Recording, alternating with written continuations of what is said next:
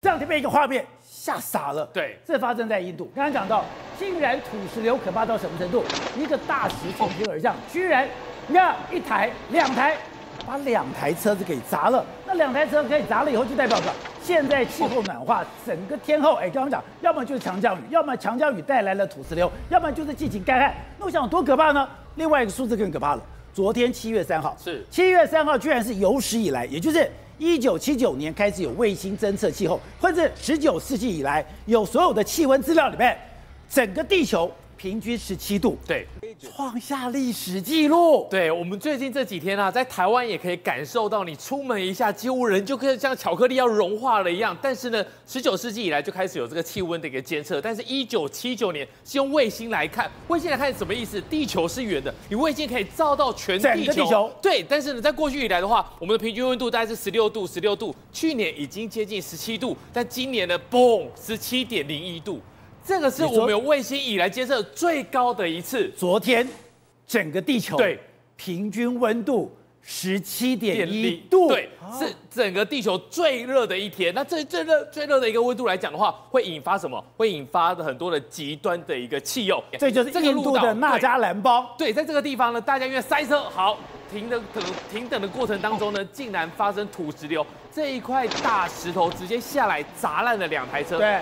其实这个画面没有非常的清楚，里面的大人直接走掉了，而且呢还有小朋友是被砸下来之后呢，直接跳出了车外，这个是非常可怕的一个情况。而且更可怕的是，以前我们讲到的灾难都是一时一地，比如说印度发生灾难，其他地方可能没有。可是想讲到，你现在印度发生了暴雨，发生了土石流，就不是印度。你现在居然什么？你现在居然在这个九州，在日本，在很多的地方，包括在美国，都是这个样子。对，所以呢，在英国的伦敦帝帝帝国理工学院就讲了嘛，这不是我们应该庆祝的里程碑，这么那样的高温，这是对人类和生态系统来讲都是死刑。好，我们来看一下，这个在九州，九州的一个暴雨的情况之下，你会觉得说这是瀑布，哇，怎么两个瀑布连那么近？No，这个是登山的一个步道，上面有神社，上面观光客很喜欢去神社上面祈求御守。登山步道，对，但登山步道因为强降雨的情况之下，你这个山林已经没有办法涵养这些水了，所以直接砰砰砰就变成一个瀑布，一个就这样一个瀑布。然后这是另外一个很可怕，这是在熊本，熊本也是因为强降雨，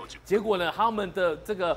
桥断了，桥这样断了，变成个 V 字形，而且最可怕的是，他们到现场去救的时候，它不只是桥断了，它连桥墩都被冲走了。所以呢，桥墩往地下打了几公尺那么深的，都会被冲走。所以这个来讲的话，整个全地全全世界来说，极端气候太可怕了。而且我跟你讲，强降雨已经够可怕了。对，科罗拉多出现冰暴雨，对，你不但是强降雨，而且是冰暴雨。打了会死人的。对，这个冰暴雨发生在什么地方？大家还记不记得之前有个男团叫 One Direction，他非常的红。然后呢，后来解散之后呢，其中一个成员在这个在科罗拉多要开一个演唱会，开演唱会呢，准备要唱的时候，突然觉得哎，什么东西掉下来？一开始还以为会不会是演唱会？对，会不会是他们做的一个效果？干冰效果没有。后来整个冰雹打下来，他们说大小跟什么样？跟高尔夫球一样。所以呢，当有人受伤的时候，才发现说不对不对。然后呢，直接冲到车上去。你看这些人，是回到车上以后才发现说，哇，几乎每一辆车辆呢都被砸破了他们的挡风玻璃，因为他们的冰雹真的是太大了，很多人都在这一场演唱会都受伤，对，跟逃命一样。那除了在演唱会来讲的话，其实科罗拉多有一个洛基队的一个比赛，他在比赛里面，这个是选手的休息室，要往上出去的时候，发现比赛不用打了。下雨的情况之下呢，再加上还有冰雹，是整个冲了进来，一样冰雹，一样是冰雹。气候对流有多可怕？对，然后呢，有有些球员呢就苦中作乐，比赛也不用打了，就跑到上面去。上面来讲就像是一个下雪的一句话，这个冰雹已经下来，然后在那边滑。他说：哇，这个地方是哪里？这个是棒球场啊！在这种情况之下，因为这个强对流造成这一个整个气候异常的情况下，非常的可怕。好，那这个画面就非常可怕。导播，我们看这个科罗拉多州上面，哎。一个乌云，乌云大定，哎，就等于说整个天都乌一平啊。对，这个像不像是以前有个科科呃科幻电影叫《ID Four》，整个黑色的云呢就把它笼罩在，然后呢大家就看到哇，前方要下雨了，待会这个强降雨是下到我们这里来。好，除了强降雨，小时候常常讲，大人提说乌天暗的，对，就是这种下乌天暗的，就是这种情况，整个整个乌云密布。好，那这个情况之下呢，接下来就一定是下大雨。下大雨，看到这些牛群，牛群没地方躲，就只好跑到树林去躲。好，这几只牛其实被冰雹打，对，它不是下雨，对，它还有冰雹。哎，牛的皮有多厚？就这些牛被冰雹打的也受不了了。对，我们小时候去雇牛的时候，牛吼你叫它叫不动，但是冰雹它打到牛都跑得很快。好，这个是科罗拉多的牛，它没事。更可怕的是在阿拉巴马州，这个牛全部阵亡了。怎么样？三十一头的牛，因为也是下降雨，所以呢强降雨霜跑到了这树下面去躲雨，结果没想到竟然雷击，砰的一声打到了这个树干，打到树干之后下来，因为直接我下面还有一些根脉。竟然造成三十一头牛全部一瞬间死亡。那我们看，这一个牛群有三十二头，对，三十二头只有一头还活着，其他三十一头全部躺平了。对，全部躺平了。而且他说不知道发生什么事情，他的这些不是更可怕的，这一头牛还不知道发生什么事了。对，就是一瞬间。然后大家你不知道说这个雷打下来有多可怕吗？在密西西比州有人拍到这个这个画面，他的院子里面，他拿着手机在拍，哦，他说奇怪。怎么下雨没下多久，竟然一个雷直接打中了，打中了他们庭院的这个树木。你会知道这个雷劈下来，然后呢，直接四这个树木四散有多可怕。这个是打中木头，在另外一个地方啊，俄罗斯的一个南部城市，跑到俄罗斯了。对，全球都是有这种极端气候。有一个这个批发市场，批发市场里面呢有一个人，他就下来准备要去买东西。买东西的过程当中呢，像不像是我们过去讲的，在这个科幻电影里面锁定他之后走一走，直接。一道雷电，棒，直接让他整个身体打中他之后呢，倒在地上。雷电竟然就这样子打到人，当场死亡。打马赛克是一个人，对，是一个人。然后他在奔跑过程当中，因为他没有撑雨伞，所以直接打中他，当场就死掉了。好，所以刚才讲的，从北到南，从东到西都有这种。都有这种情况，而这种情况呢，其实真的很罕见。在美国，NASCAR，NASCAR 其实是美国他们最流行的一种赛车。在过去来讲的话，他们喜欢用一个圆形的场地。那这一次呢，特别用一个街道赛，想学 F1 弄一个街道赛，结果没想到呢，竟然也是因为天气异常，结果呢，雨下了太大，一开始是没有办法换车胎，勉强上阵之后呢，竟然在里面发生赛车的塞车，因为撞到墙壁，先 K 到之后撞到墙壁，然后另外来讲的话。雨胎坏了，来不及干啊，场地还来不及的时候，又直接撞到了轮胎墙。所以在整个过程当中呢，在美国来说呢，世界各美国各地都发生了这种的呃一个大淹水的情况。在芝加哥，你看这个水，宝杰哥淹到胸口这么高啊。然后呢，很多的这些拖吊车，其实一开始是要拖掉什么？拖掉车辆。可是后来呢，都已经没办法，因为里面有太多小朋友受困，就变成说一个救灾的一个情况，把他们一个一个救走。好，辉诚。今天看到那个数字，哎，真的让人家觉得触目惊心。今天全球平均温度十七点零一度，这是有史以来最高温度。哎，我们也讲过，你只要气温整个升到了二度 C、六度 C，那真的是面临了一个灾难。就没想到这个灾难现在变成一个进行式。这个灾难的进行式，我们刚刚看到是大雨，我们看到是土石流，我们看到是冰雹。现在另外一个可怕的是干旱。干旱，导播看这个画面，这个在台湾我们也非常熟悉的巴拿马运河。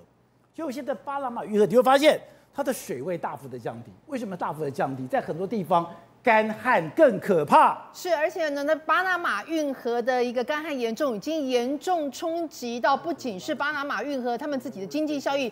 更夸张的事情是，现在美国的一些啊，包括他们很多有七十三趴的一些化学船或者是石油船 LNG 船。本来都是透过这边来到其他地方的，就现在也因为这样可能会产生一些冲击哦。你说水太浅过不去了？对，因为他们现在有一个水深的一个限制，那水深限制呢，它就会变成把你的运量减少四十趴。换句话说，你本来可以带一百公吨的东西的，你现在、哦、这是巴拿马运河旁边的水库。就这个水库干掉，对，你就知道巴拿马运河受到多大影响了。对，然后你知道吗？他们有去统计过，就是说他每一次的那个运闸的船经过之后，都要需要五千万加仑的一个淡水哦。所以呢，因为现在缺水非常严重，他们必须要把一些水留给啊人民可以使用。因此呢，现在巴拿马运河就说，哎，我现在哦，整个整个那个水深呢限量，而且呢，我一天可以通过的运输次数也减少。我以前每天可以通过三十。六到三十四次，现在降到变成只有三十到三十二次啊，所以这样降运量等于少了大概十五趴左右。结果你知道吗？现在啊，这个南美洲的一个智利，智利下是是发生暴雨啊，你看这个快看起来的画面真是还蛮惊人的。他说他们近期不断的暴雨，然后呢，到目前为止已经有两人死亡，然后三人失踪，超过四百人无家可归哦，连总统都到。你看那个真的是以为是海浪，你知道吗？原来是暴雨所造成的。他们说连总统都暂缓行程，跑到灾区去视察，而且这个灾区的严重的情况应该是十年来最惨的一个情况哦。现在更可怕的是中国，中国跟他讲的，他有天灾，他有人祸。现在天灾当然暴雨不断，全世界都没有办法免除。可是中国的烂尾楼，中国的烂，中国的这些豆腐渣工程，让这个灾难更可怕了。重庆巫山哦，真的吓死人！原本就已经因为哎那个品呃建筑品质不好，就现在大雨那个大水一冲，它竟然整个掏空了，所以它整个房子就这样坍塌掉了。就下面的人都惊呆了，就想说，哎，到底里面还有没有人？还没有人？他说，有有有有，我们其其实里面的人已经先撤离了。这个画面更可怕，一个老人家走着走着走着，前面的整个土石流。就把它给盖住了，就还好。他们后来去搜寻那个老人家，那个老人家好像没有大碍啊。不过这个画面真的让人很触目惊心。你没有？有没有看？他就一个走着走着，就走到前面。就后来就土石流整个把它给压住了。还有呢，重庆的万州啊分水镇哦，它也发生同样的土石流坍塌的一个情况哦。这这个这个这起案件有六人遇难哦。然后呢，他们就说因为重庆的山体，然后整个车子还有施工的状状况，手都被推掉了，完全都被推掉了。然后他们呢，就最近哦，就中国水利部表示，一共有一百八十九条的河流发生超警以上的，也就是警戒水位很高。所以你看这个画面，就是这。车子开到一半，前面都觉得不对劲，还好把车停下来，整个啊山就在你眼前全部都崩塌起来哦。好，那这是这次你帮我们带来的图，哎，今天按照的这个所谓的资料，全球平均温度十七点零一度，这是一个可怕的数字吗？这是一九七九年有卫星来侦测地球温度以来最高温，也是十九世纪末全球有这个气温资料以来最可怕的一天。没错，这个全球的平均温哦，其实在十九世纪以前，平均温全球的平均温应该是十四到十五度之间。那后来因为因为大家工业革命，大量使用这个化石燃料，所以让它的气温开始上升。上升。那不前之前不是那个陈文健小姐她有拍一个叫正负二度 C，我们还希望说我们的气温能够维持在在二零五零年之前能够不要涨超过两两度。